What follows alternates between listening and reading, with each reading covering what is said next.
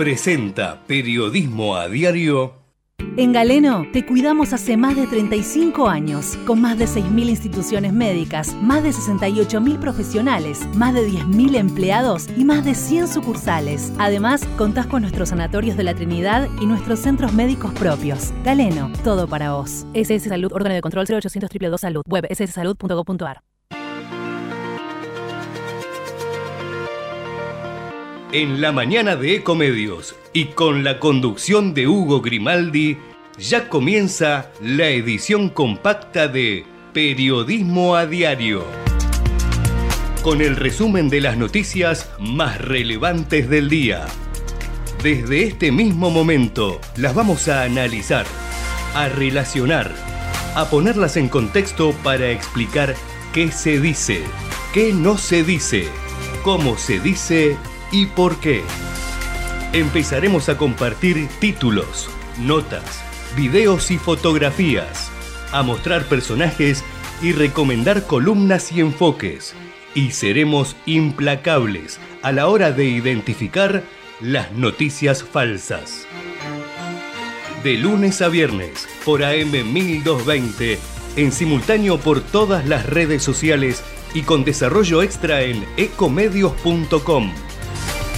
En Periodismo a Diario no le vamos a hacer perder el tiempo.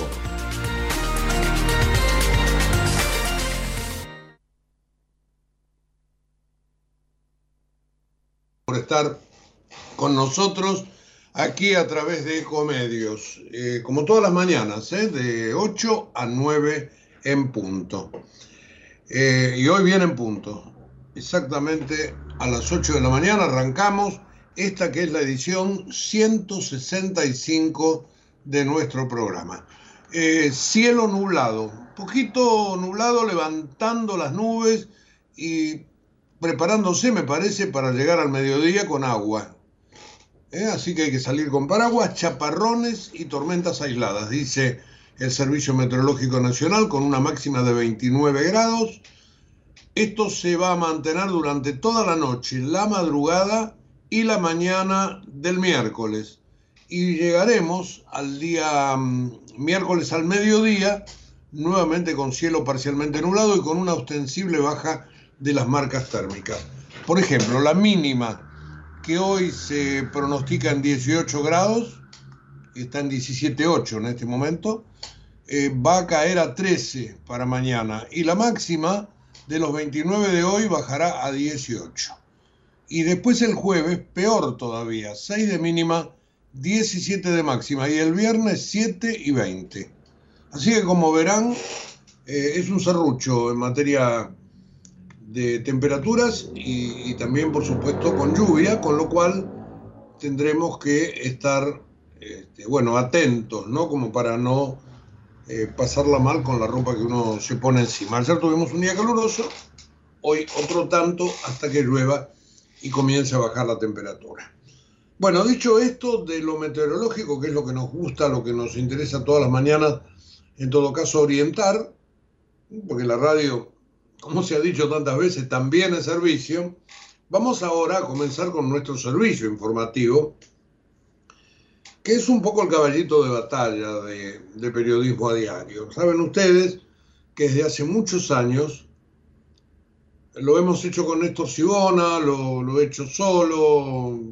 Bueno, tratamos siempre de generar un ambiente informativo donde las eh, novedades se vayan encadenando y donde empecemos a ver causas, consecuencias y de ahí desprender otros temas y poner sobre la mesa todo encadenado, todo junto, como para que cada uno pueda hacerse un panorama.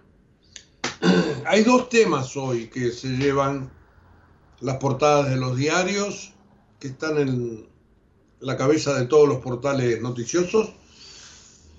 Y por supuesto deben ser los dos temas que, de los cuales probablemente más se habla en las redes sociales. Uno, eh, de a poco se va curtiendo con esto de las redes sociales, sabiendo que hay mucha manipulación, pero lo que no se puede negar más allá de las opiniones que se vierten, ¿no?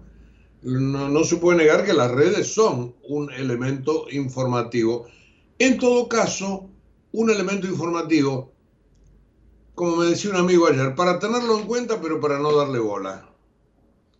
Porque están manipuladas en una gran, en gran medida y por lo tanto uno no puede sacar de ahí eh, mayores detalles que ver para dónde la opinión pública se está encauzando, aunque no todo lo que se dice por las redes sociales es finalmente verídico.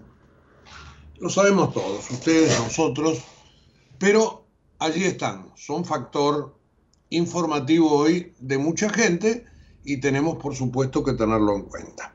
Bueno, les decía que en todo este cúmulo de, de medios por los cuales nos informamos, dos son las grandes novedades.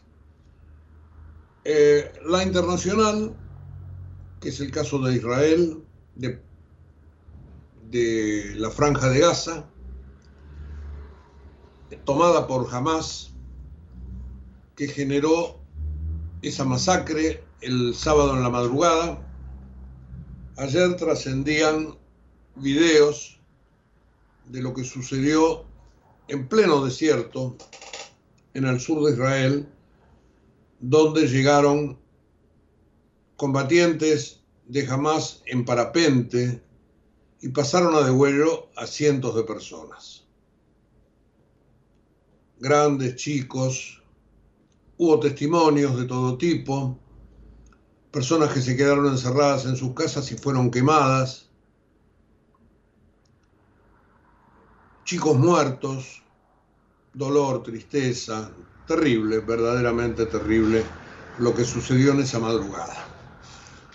Más allá de las escenas que se ocuparon morbosamente de hacer conocer, para meter miedo, y obviamente para generar un espíritu de venganza, porque las guerras son así, réplica contra réplica, ofensiva contra ofensiva, muerte más muerte. Uno no puede pensar en un mundo feliz donde la gente no tenga este tipo de manifestaciones, pero la crueldad es en todo caso lo que lo que te deja atónito, perplejo, la crueldad y el morbo de matar por venganza y de, y de llevar esto a, tratar de aniquilar psicológicamente también al enemigo. Es un tema realmente duro que en este momento se está desarrollando allí con las fuerzas israelíes ya rodeando todo el cerco perimetral de la franja de Gaza, eh, que no tiene servicios, que no tiene gas, que no tiene luz, que no tiene movimiento, salvo el interno, eh, que no tiene abastecimiento, probablemente instituciones humanitarias empiecen a pedir trabajar para dar comida o para dar este, medicinas a la gente que ha quedado allí adentro, pero el ejército israelí ha tomado ya control de toda esa zona. Dicen que todavía hay infiltrados de Hamas en territorio de Israel y han encontrado cadáveres, pero el punto es que esto es una escalada que seguramente no va a terminar, porque ustedes saben, como lo comentaba hace un minuto, que todas las guerras conllevan ese, ese sentimiento de venganza.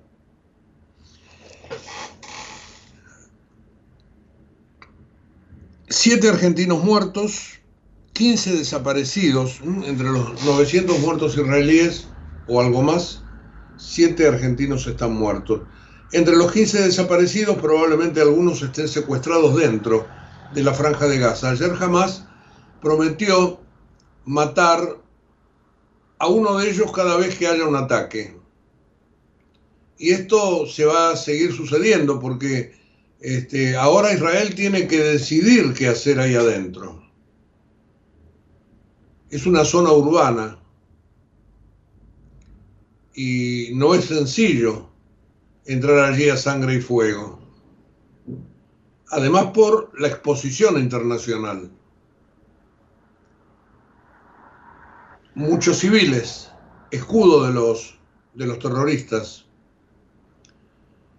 Así que veremos cómo se desarrolla esto, pero evidentemente va a ser largo y va a ser sangriento. Y detrás está la sombra de, Irán.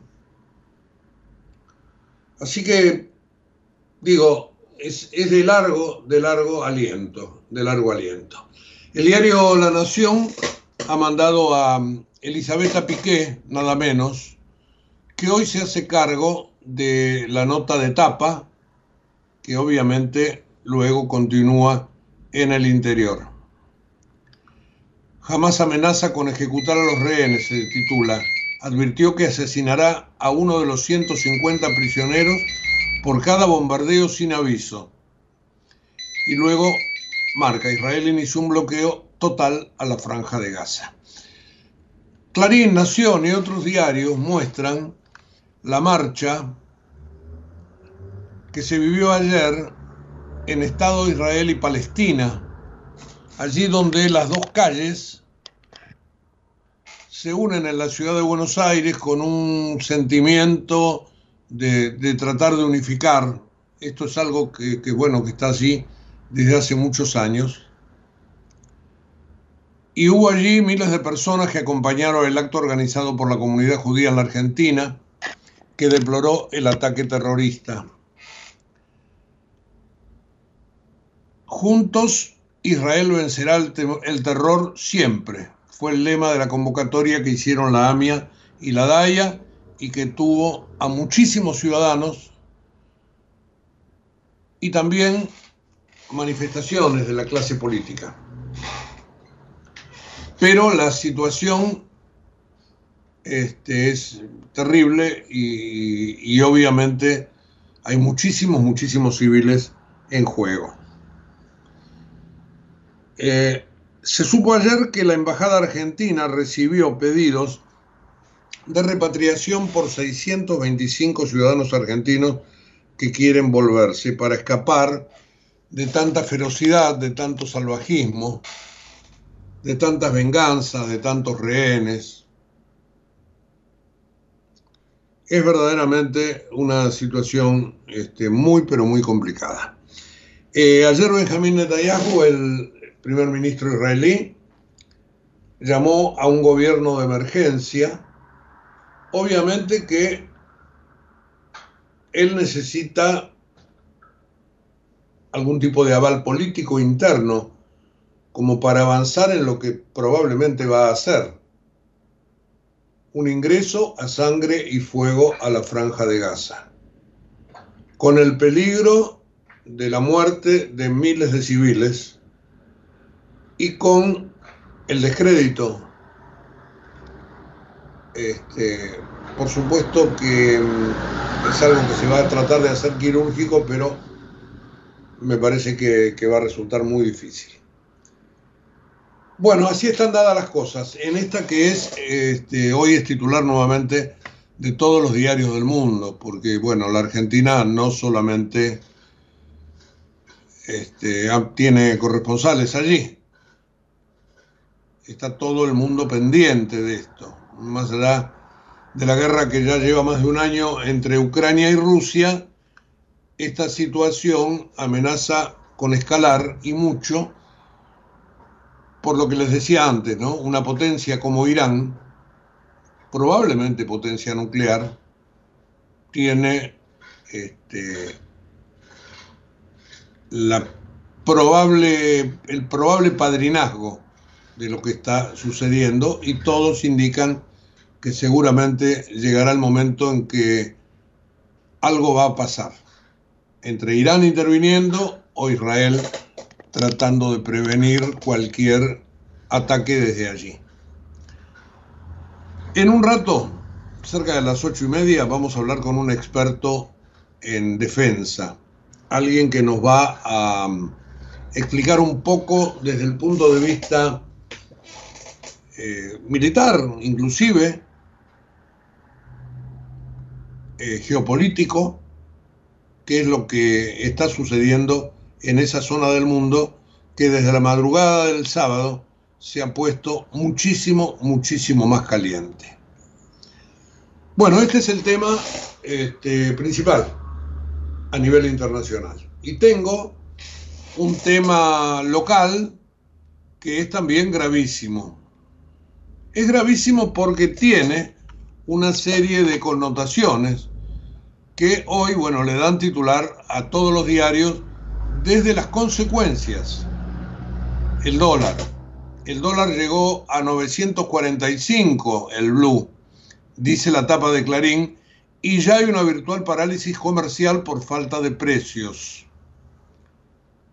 Un lunes negro para el peso, el dólar saltó 65 pesos, dice el economista. Ni el cronista, ni va de negocios, ni ámbito con números ponen lo que sucedió. Fuerte salto del dólar en la previa electoral, dice ámbito financiero, le echa la culpa a las elecciones. Va de negocios, apura el gobierno más dólares diferenciales ante la volatilidad cambiaria el cronista habla de tensión cambiaria, lanzan el dólar minero para que ingresen más reservas en octubre. Yo creo que los diarios económicos no toman verdadera medida de lo que está sucediendo. Que estamos en un camino eh, muy complicado, no digo de ida, porque siempre se ha vuelto, pero estamos en una espiral de la cual me parece que la clase política, salvo algunos muy pocos, no quiere tomar razón. Ni Sergio Massa quiere tomar razón porque de algún modo es el, el, ejecutor material de todo esto, a partir de la emisión descontrolada, etcétera, etcétera, ni tampoco quiere tomar razón Javier Milei, que se ha ocupado en estos días de echarle nafta al fuego. El otro día en Mar del Plata, Milay dijo, bueno, cuanto más alto esté el dólar, más fácil me va a ser dolarizar. Algo que es verdaderamente irresponsable, lo dijimos ayer. Solamente para salirse con la suya. Y ayer redobló la apuesta Milei. Y antes de que los mercados se, se dispararan así, dijo en Radio Mitre algo que yo quiero que escuchemos tras una pregunta de nuestro colega Guillermo Laborda. A ver, eh, Javier, podemos oírlo a Milei respondiendo esa pregunta y, después, en todo caso, comentamos el sentido de lo, que, de lo que van a escuchar. ¿Qué le recomendás a una persona que hoy le vence un plazo fijo en pesos? ¿Que compre dólares ya, le decís? Jamás en pesos, jamás en pesos. El peso es la moneda que emite el político argentino. O sea, hoy... Por, ende no puede, no puede valer ni excremento. Porque esas basuras no sirven ni para abono. El peso es una basura porque la emiten los políticos. El dólar no es una basura porque lo emiten políticos de otros países. Al rato, esto lo dijo en Radio Mitre, ahí se escuchaba la voz de nuestro colega Eduardo Feynman. Eh, en el programa de Chiche Helbun en Crónica TV, dijo que nada de hacer plazos fijos en pesos. Es decir, lo que ayer Milei quiso decir que hay que irse de los bancos, que hay que generar una corrida, y esto obviamente que le echó nafta al, al fuego y hoy llegará a mil pesos. ¿Y quién se preocupa más que un pobre asalariado que hasta hace dos días ganaba, o tres días, ganaba este, X dólares y hoy gana X menos esta irresponsabilidad?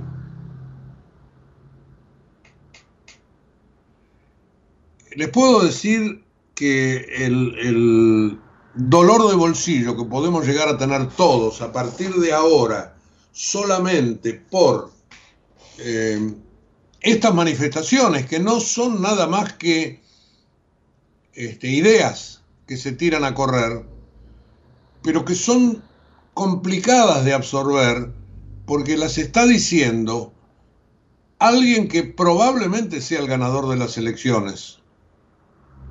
No sé si en primera o en segunda vuelta. Pero han sido verdaderamente declaraciones más que irresponsables. Ayer los economistas salieron a cruzarlo. Daniel Mars, por ejemplo, ex secretario de Finanzas, no es neutro lo que dijo. Quien espera ser funcionario debe defender el crédito público, la moneda. Bueno, se sabe que no la quiere defender mi ley. En los debates no habla de esto, porque no lo puede instrumentar. Él ayer dijo que tiene ofertas por 30 mil millones de dólares como para tener el sostén de la, la no convertibilidad, sino de la dolarización. Pero es mentira, y esto lo sabe todo el mundo, que si tenés 100 mil pesos vas a tener 100 mil dólares. No es el uno a uno. Ojo. Hoy, con el dólar a mil, por ahí es más fácil sacar la relación pero quien hasta la semana pasada ganaba 145 mil pesos dividido 800, ahora gana 145 mil pesos dividido 1000. Contame si te hiciste o no te hiciste más pobre. Eh, así que quería que lo escuchara nada más, porque es verdad que el, el peso está hecho pelota. Y es verdad que es una moneda que se ha deteriorado por la emisión y por los manejos de la política, etcétera, etcétera. Pero ahora la política quiere manejar también esto. ¿O acaso dolarizar no es una decisión política? Emitir es una decisión política, dolarizar también. Emitir es la decisión política de la casta.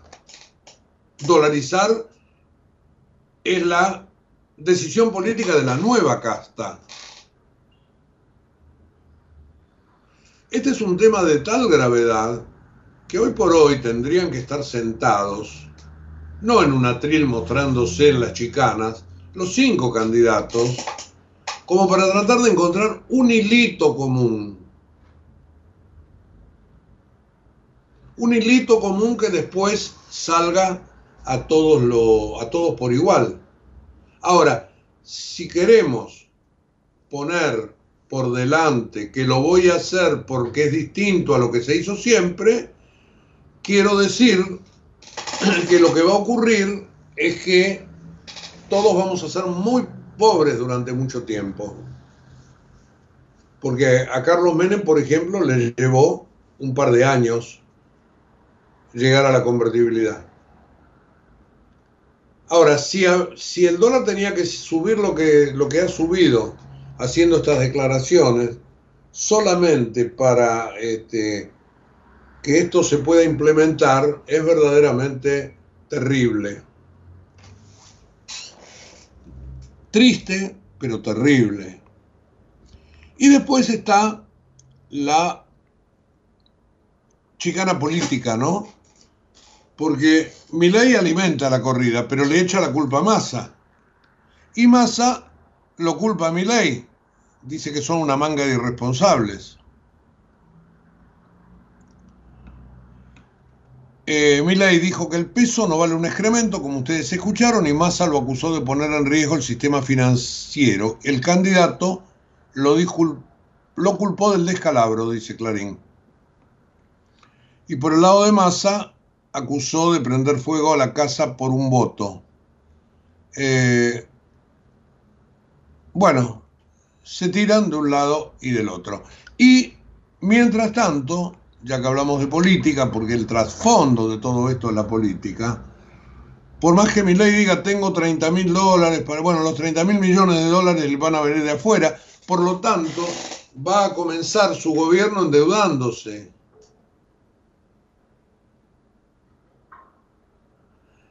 Eh, bueno, mientras tanto pasa esto, Bullrich habla de los vínculos que hay entre Massa y Milei.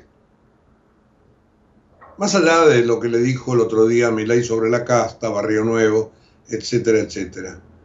Pero es evidente que entre Milei y, y Massa, salvo lo de ayer, no había este, mayores tironeos. Así que lo económico verdaderamente está que arde y estamos todos arriba de este bote. Ustedes me dirán, bueno, pero la gente está buscando irse de vacaciones. Bueno, la gente, la gente, una partecita de la clase media está buscando irse de vacaciones. Así que lo tenemos al candidato que está por ganar, que recomienda no renovar los plazos fijos, que dice que cuanto más alto esté el dólar mejor porque le va a servir para ir adelante con sus planes. Lo tenemos al ministro de Economía que emite y emite. Este, y tenemos a, a la otra oposición mirando los chanchullos de estos dos, este, tratando de imponer algo alternativo. Por supuesto que después cuando llegan las elecciones la gente no va a votar, todos nos quejamos.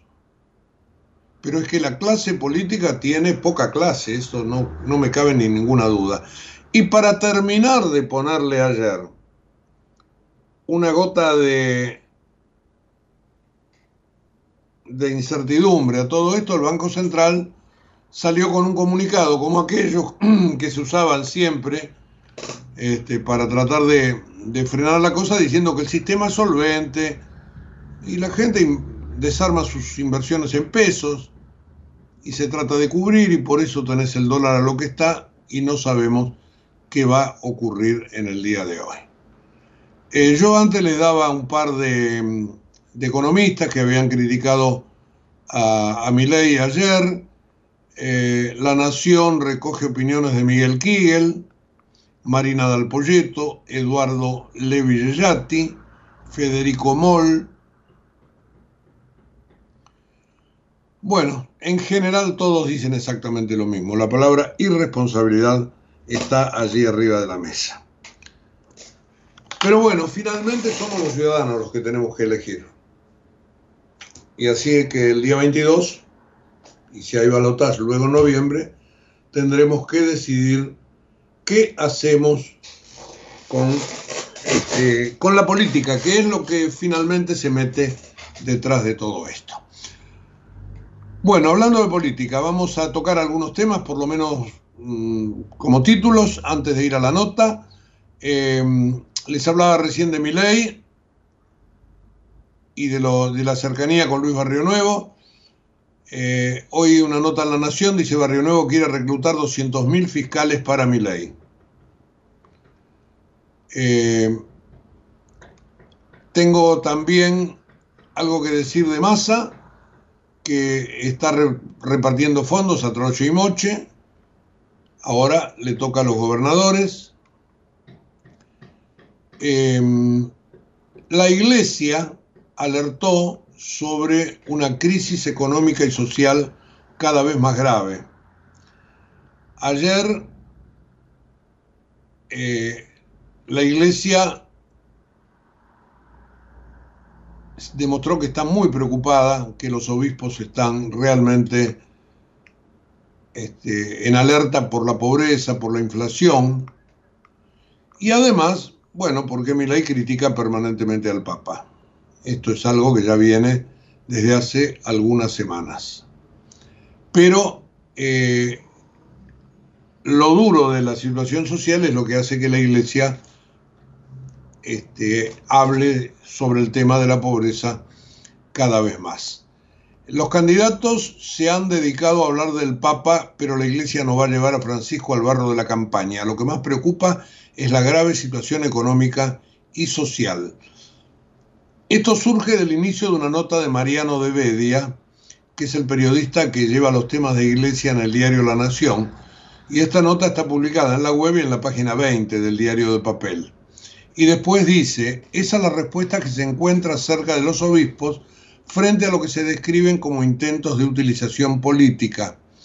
Esa definición, según fuentes del episcopado, engloba tanto los insultos del dirigente libertario Javier Milei como el planteo del oficialista Sergio Massa que reflotó el tema en el primer debate presidencial. Para la Iglesia lo que pueda pasar en diciembre con la asunción del nuevo gobierno está lejos. La inquietud principal es la crisis que ya está con una pobreza del 40,1 que sin las ayudas del Estado treparía entre los menores de 14 años a 59% y una inflación que no se detiene.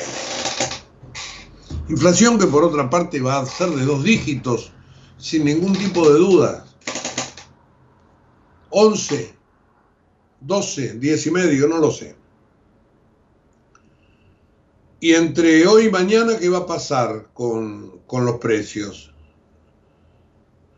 ¿O va a empezar a haber faltantes? Bueno, la dolarización nos va, nos va a traer este, todos estos problemas.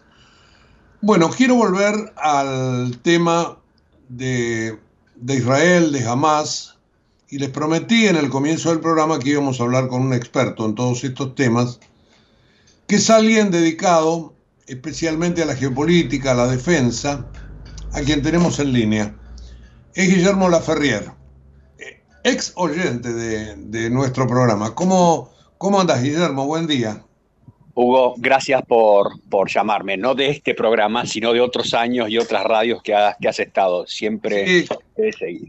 Claramente, sí, sí, sí. Este, hemos hecho muchos años radio y, con Néstor Sibona, etcétera, etcétera. Bueno, y, Sí, sí, y allí te, yo creo recordarte como alguien que intervenías o con mensajes o con lo que fuere, pero, pero verdaderamente sabemos, porque además te seguimos en las redes sociales, que tu expertise nos puede servir mucho a nosotros, a los oyentes, como para este, hablar de esta cuestión de la guerra desde un costado técnico, si se puede decir.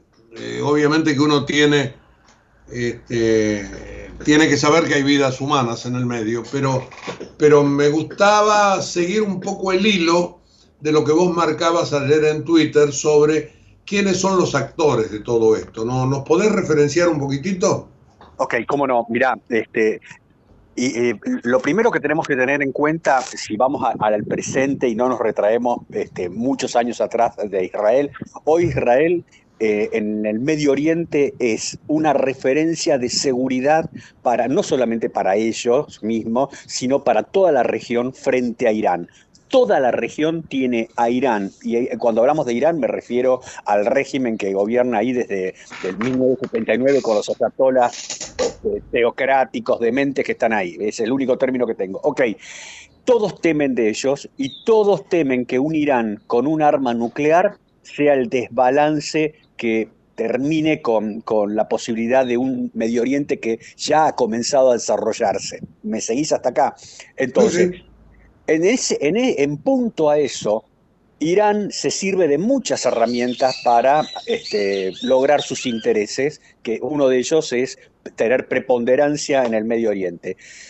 Para, para eso se sirve de, una, de un proxy que es Hezbollah, es decir, que es una organización terrorista que ha devenido en un ejército que, que puede desarrollar tanto como operaciones terroristas como operaciones, digamos, militares, que entre paréntesis nos atacó dos veces en la Argentina, cosa que acá la Argentina olvida y que coquetea con el régimen este, tiránico de Irán. Eso por un lado. Y además se sirve de otro elemento que es Hamas, que está ubicado en Gaza.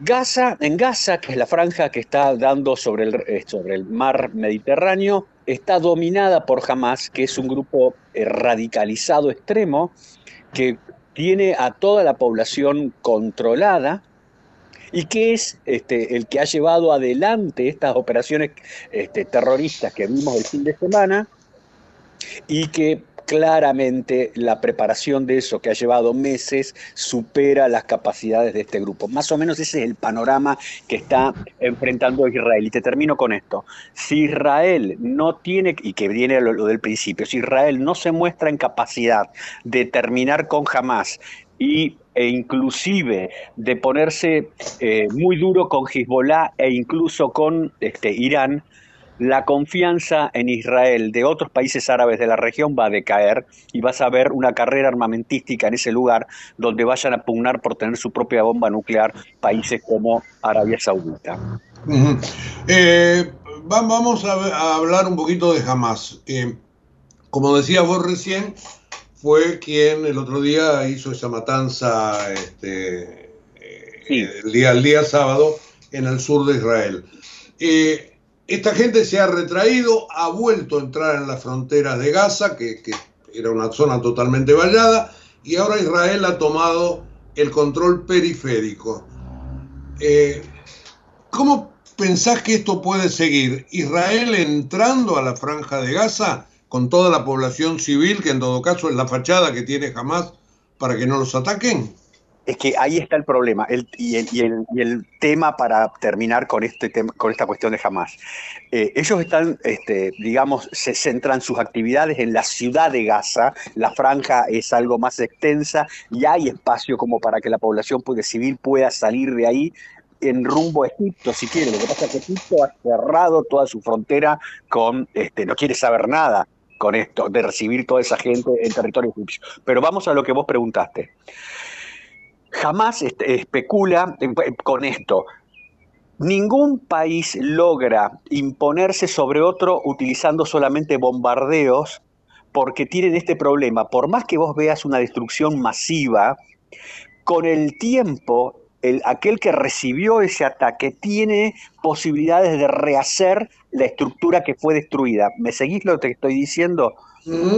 Entonces, la única manera que hay de que tenga mayor este, prolongación en el tiempo el daño que has causado es que vos metas tropas terrestres que ingresen al terreno y combatan al enemigo de forma tal de que éste reciba un mayor castigo y no esté en condiciones de reconstituir lo que se le ha destruido. ¿Se entiende este galimatía o no? Sí, sí, sí. sí. Ok, entonces, ahí está el tema. Cuando necesariamente para poder darle este, mayor perspectiva al daño que le causó a, la estructura de, Hamas, tiene que meter el ejército dentro de, de la ciudad de Gaza. Y ahí está el tema, porque es imposible que cuando un ejército combate en zonas urbanas y hay población civil, es imposible que no haya víctimas civiles. Es imposible. Aquel que te diga que eso sí es posible, te miente. La historia de la guerra lo muestra. Entonces, Además de eso, le causa este, a Israel en su ataque a este, Hamas en Gaza, debe tener, en su ataque aéreo, debe tener la siguiente precaución. Debe tratar de generar un daño que dentro de lo mayúsculo que aparece en las imágenes, no tenga tal entidad que le permita al que se va a defender, en este caso jamás, utilizar todo ese escombro, ruina, para fortalecerse, generar este, bloqueos, posiciones de detención, de bloqueo, que compliquen todavía más las operaciones militares que, eh, terrestres. Más allá, digo, de la cuestión de la imagen, ¿no? Exactamente, pero eh, a ver, yo creo que Israel este tema de la imagen ya lo sabe. Vos fijate que este, ya tiene calibrado que inclusive los gobiernos occidentales que, eh, la, que han salido todos en masa a apoyarlo, van a ser los primeros que empiecen a decir, bueno, eh, busquen un alto el fuego, este, paren un poco, eh, porque tienen ese, ese, ese tema y Israel no puede darse esa, esa situación. Israel tiene que ir, desgraciadamente, a fondo en esto, porque si Israel no se libera de jamás, no se muestra eficiente en eso, su calidad de, país que, puede garantizar enfrentarse a Irán en Medio Oriente va a caer por el suelo. Y eso es peor todavía. Eh, está en el Líbano del norte y bombardea. Sí. Después, después tiene Israel dos vecinos hacia el oeste, que son Siria y Jordania. ¿Cómo te parece que van a jugar? Bueno, Hezbollah está no solamente eh, ahí en el sur del Líbano, sino que está en Siria. Recordemos que en Siria hay una guerra civil que empezó en el 2011, ¿te acordás cuando se hablaba de la primavera árabe y toda esa cuestión de que el mundo árabe se iba a democratizar, toda la cantidad de pavadas que se escribieron en ese momento, ¿no es cierto? Bueno, ¿a qué voy? Hay una guerra civil ahí donde Hezbollah, junto con fuerzas este, militares de Irán, combaten a favor del régimen de Bashar al-Assad. Rusia está ahí, que ha aportado sus capacidades, este, sobre todo de, apoyo aerotáctico, para, para, permitir que el régimen de Bayar al-Assad haya recuperado gran parte del territorio, pero también están ahí elementos del Estado Islámico, hay elementos pequeños de Estados Unidos reteniendo parte del territorio, hay este, fuerzas militares de, Turquía. Entonces, ¿cómo va a actuar eso Israel frente a esto? En el tema del Líbano, yo creo que este, eh, Israel en algún momento, cuando termine con Gaza o quizás este, en simultáneo en cierta etapa de la situación en Gaza, avance sobre el sur del Líbano para tratar de este, cercarlos y, causarles el mayor daño posible a Hezbollah. El tema es lo que vos planteás tangencialmente es en Siria. ¿Por qué?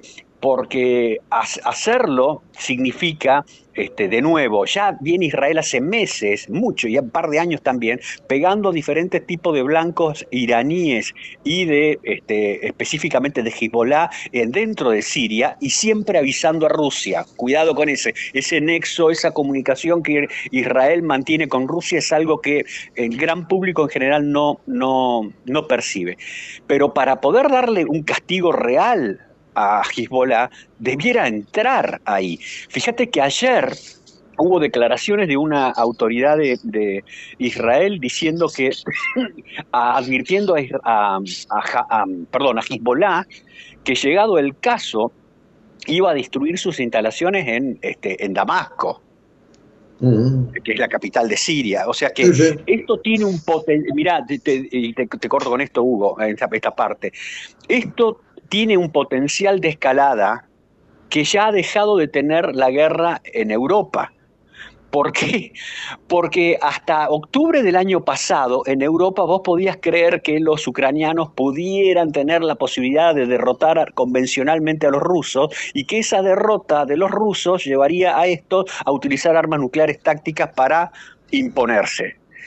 Eso se ha revertido en este último año. Los rusos han destruido, porque salvo la ingenuidad argentina que creen que los ucranianos están a las puertas de Moscú, los rusos han destruido a las fuerzas militares de Ucrania y no van a recurrir a eso. Entonces, el foco de atención geopolítico se ha pasado a esto porque la posibilidad de escalada que tiene esta guerra en Medio Oriente son inmensas. Vos decías en ese hilo de Twitter que este, es más factible que haya represalias nucleares iraníes que, que Rusia utilice este, algo similar por, como coletazo de la cuestión Ucrania, ¿no? Sí, no por parte, yo me refiero a Irán todavía no tiene capacidad nuclear. Lo que no, claro, claro que no. Eh, por parte de Israel. El tema es este y es lo grave. Cuando, cuando eh, la, la gente no se fija en los mapas, Hugo, Irán está, está lejos de Israel. Eh, eh, eh, geográficamente está muy lejos. Pensar en una operación Overlord, en una, en varias Normandías, digamos, estoy haciendo este, una, este, una simplificación de Israel invadiendo el territorio de, este, de Irán a través del estrecho de a través del estrecho de Hormuz y entrando ahí a Irán, es una quimera. No tiene esa capacidad Israel de hacerlo. ¿Me seguís hasta acá? Entonces, la única forma que tiene Israel en una guerra que se diera con Irán es a través del uso de armas este, utilizadas que usen el espacio aéreo, me hasta ahí. Y si volvemos a, lo que te dije antes, de que no hay ningún antecedente de un país que haya sido derrotado, que pidió la paz, dame ya, solamente por ataques aéreos recibidos eh, con, munición, convencional, te pone en perspectiva lo que estamos hablando. Te hago la última eh, y ya es más política que militar. Este, eh, hubo un primer sentimiento de echarle la culpa a, Netanyahu y a la derecha este, israelí de, haberse este, dormido en todo esto. Y de a poco parece que se va revirtiendo porque, bueno, obviamente que ante la crisis este, me, parece que hay cierta idea de, nuclear un poco a los partidos en, en Israel. Este, pero esto será un golpe para, para el primer ministro. Uy, mira, este, yo creo que sí. Mira, si nos vamos a, eh, si vamos a 50 años atrás, cuando fue este, precisamente en el mismo día de esos ataques, se produjo hace 50 años atrás la guerra de Yom Kippur, que rápidamente fue la única vez en que Siria y Egipto actuaron de una manera relativamente bien coordinada, atacando las alturas del Golán los sirios, cruzando el canal de Suez los egipcios y creando una conmoción en la opinión pública de Israel, ¿no es cierto?, tremenda por este, la forma en que el gobierno, en ese caso de Golda Meir, no supo venir lo que, lo que sucedió. Ahora bien, eh, cuando la guerra estalló, que duró 14, 15 días, Golda, ¿no es cierto?, nadie la criticó y Golda se convirtió en el baluarte político de la conducción de, Israel y del el éxito que tuvo. Pero después de eso le costó el gobierno a Golda. Entonces yo creo que, como vos decís, ahora todos van a estar este, soportando a Bibi Netanyahu, pero me parece que eh, esto se lo lleva puesto. Esto me refiero a no a la guerra ahora, sino a lo que detonó la guerra. Me parece que se lo lleva puesto. Sí, sí, sí, está clarísimo. Eh, Guillermo, bueno, gracias por habernos este, explicado todas estas cosas ha sido muy útil. Seguimos, por supuesto, este, todos tus hilos. Has prometido uno para hoy. No sé si ya los, los sacaste. Ya lo, saqué. El problema que tienen para seguirme a mí es que escribo mucho, Hugo. Eso no es bueno, menos en la Argentina. Aparte tengo otro problema, otro problema. Soy militar retirado, este, soy liberal, veterano de Malvinas y hablo de todos estos temas. Entonces, para el mundo argento es muy extraño esto, pero me divierte que sea extraño para ellos. No, por favor, no es extraño, ha sido muy didáctico y, te agradezco muchísimo. Y, otro día, ya que me decís soy liberal, hablamos de política local, ¿sí? Sí, va a ser un gusto. Muchas gracias, ¿eh? Un abrazo. Hasta, hasta muy pronto. Guillermo Laferrier, un hombre que conoce el tema geopolítico así, con al dedillo, y queríamos que nos ubique en toda esta cuestión que se está dando allí en, en Israel. Eh, vamos a hacer una pausa, 8.46 minutos, eh, un poquito de música, después tenemos un montón de temas todavía para compartir con ustedes.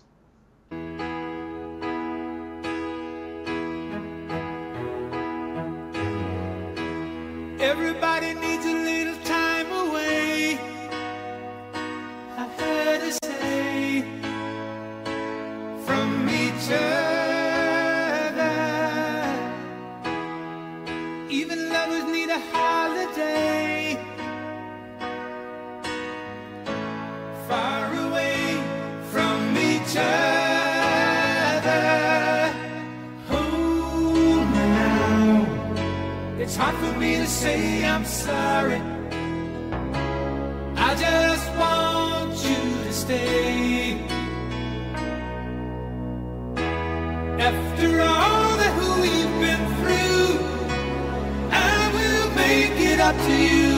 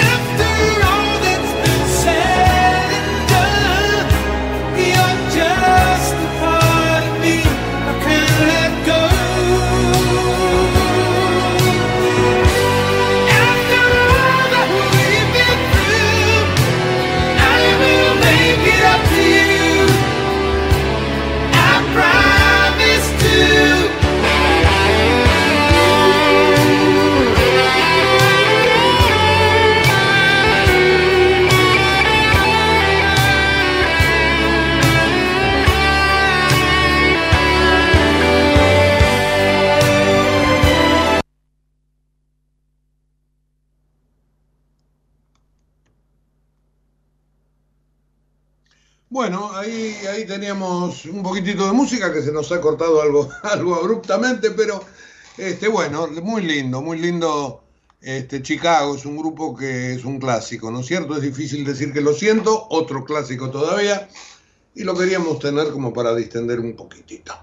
Eh, les decía que la mañana está muy nublada, de a poco las nubes van apareciendo cada vez más y tendremos agua después del mediodía, ¿eh? así que atención, sobre todo que el agua o la lluvia va a seguir durante todo el día de hoy, parte de mañana, y después viene con baja de temperatura. A cuidarse, mi garganta seguramente este, tendrá nuevamente otra prueba. Bueno, eh, lo político, lo político. Les hablé de la iglesia y me parece que si tenemos que, mirar un poco la política de hoy, hay, varios temas, hay un par de temas eh, de los escándalos de, Chocolate Rigau, de Sofía Clerici, y enseguida los toco pero eh, creo que el tema más importante en la política fue la reaparición de Mauricio Macri con un par de definiciones y con la eh, salida a timbrear.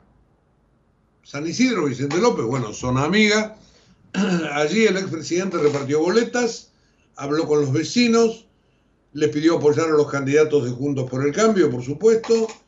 Eh, salió a empujar decididamente el voto en favor de Bullrich eh, y hacer algo que, siempre él debe haber querido hacer, pero que en todo caso algunas ambigüedades, este, bueno, no, no le permitían. Ambigüedades me refiero a algunas alimentadas por él mismo, otras por el propio Javier Milei, y, esto generó dentro de la interna de Juntos por el Cambio primero, cuando se hacía las PASO, eh, indefiniciones por el lado de Larreta, por el lado de Bullrich. Bueno, es lo que a muchos les permite pensar que la caída de Bullrich en las encuestas tiene que ver con que muchos radicales que votaron a Larreta hoy no la van a votar a Bullrich. Como si para un radical la opción Milei fuera mejor, ¿no? pero sobre todo porque este, mi ley para con el radicalismo tiene este, palabras bastante duras de Hipólito Yrigoyen para acá, digamos. Pero bueno, ahí está este, Mauricio mostrándose como un militante más. ¿eh? Es lo que se decía ayer. Y esto que hizo en zona norte probablemente lo vaya a replicar en otras zonas, sobre todo de la provincia de Buenos Aires. Así que veremos este, para qué lado este, sigue el expresidente. Ayer Néstor Grindetti, que es el candidato a gobernador de Patricia Bullrich en la provincia de Buenos Aires, se despachó duro contra sus principales rivales en la gobernación, pero también contra eh, Sergio Massa y contra eh, mi ley por el tema cambiario, los precios, etcétera, etcétera. Massa incendia el peso a fuerza de imprimir para sus planes platita, ley aviva el fuego con declaraciones y festeja porque fantasea con su plan imposible de dolarización. Y en medio de estos dos pirómanos, nosotros los argentinos. Bueno, declaraciones políticas. Em, que van en línea obviamente con las que hizo Bullrich, etcétera, etcétera, etcétera. Em, otra interna golpea a Massa, dice el diario Clarín, em, y tiene que ver con el procrear. Eh, la baja ejecución del presupuesto del plan Procrear, apenas 42% de lo que va del año, produjo un fuerte conflicto en el Ministerio de Vivienda. Este programa de aliento a la vivienda este, generó que, este, bueno, que haya habido este, renuncias, ¿eh? renuncias allí, este, una de ellas de Luciano Scatolini, que era el funcionario de la Secretaría que administraba el Procrear. Así que es una baja en, en el gobierno.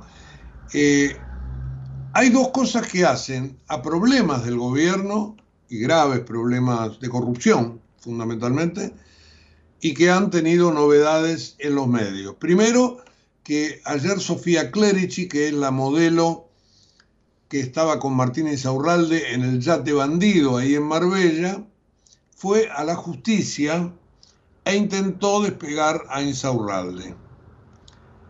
Eh, como el intendente de Lomas de Zamora, que sigue con, con licencia, eh, la modelo está acusada de lavado de dinero y pidió su sobreseimiento en una nota que le hizo llegar al juzgado.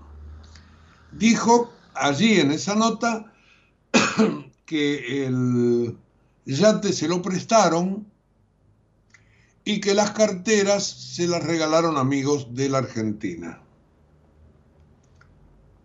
Eh, es un poco el operativo despegue que ella busca, no sé si para ella sola o porque Insaurralde se lo ha pedido o porque hay alguna devolución de favores, bueno, eso no se puede saber, pero puntualmente lo que hizo fue mostrarle al juzgado o mandarle al juzgado esta nota para tratar de despegarse.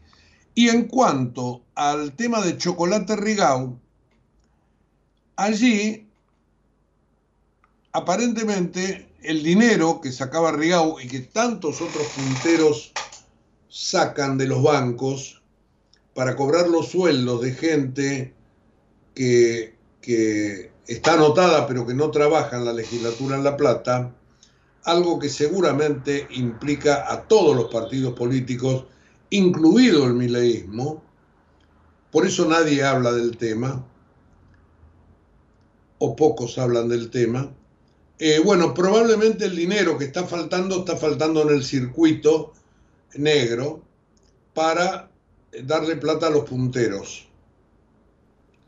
Y esto genera evidentemente muchísimo, muchísimo ruido y hace tomar eh, conciencia de la envergadura del tema, de lo grande que tiene que ser el movimiento de dinero.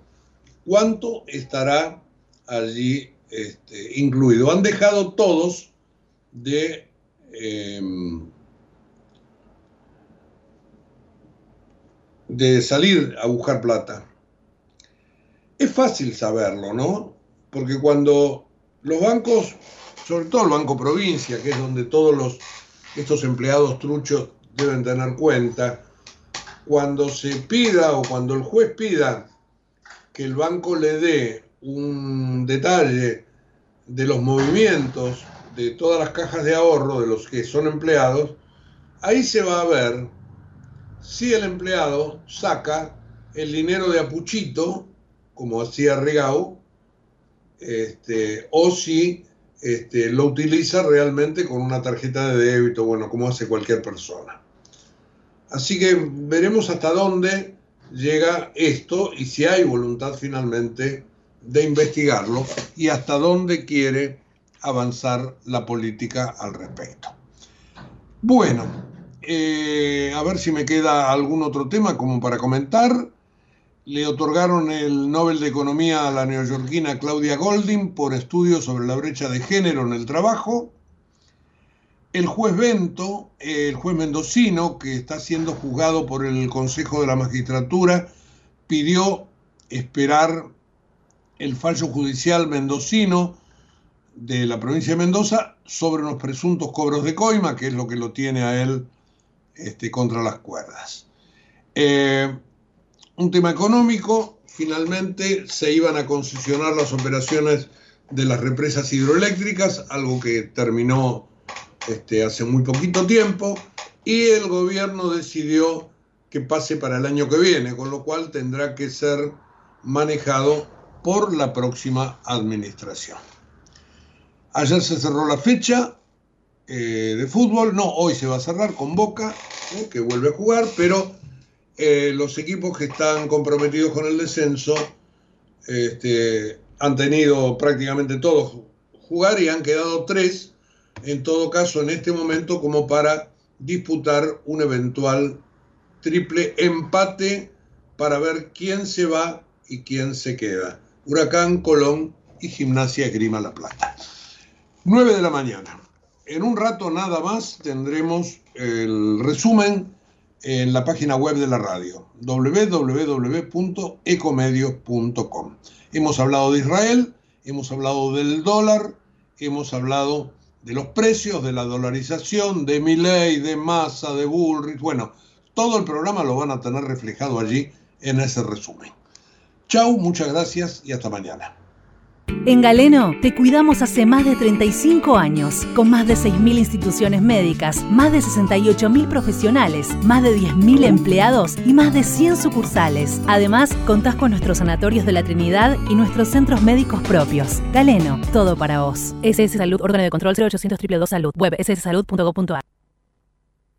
Desde Buenos Aires, transmite LRI 224, AM1220. Ecomedios.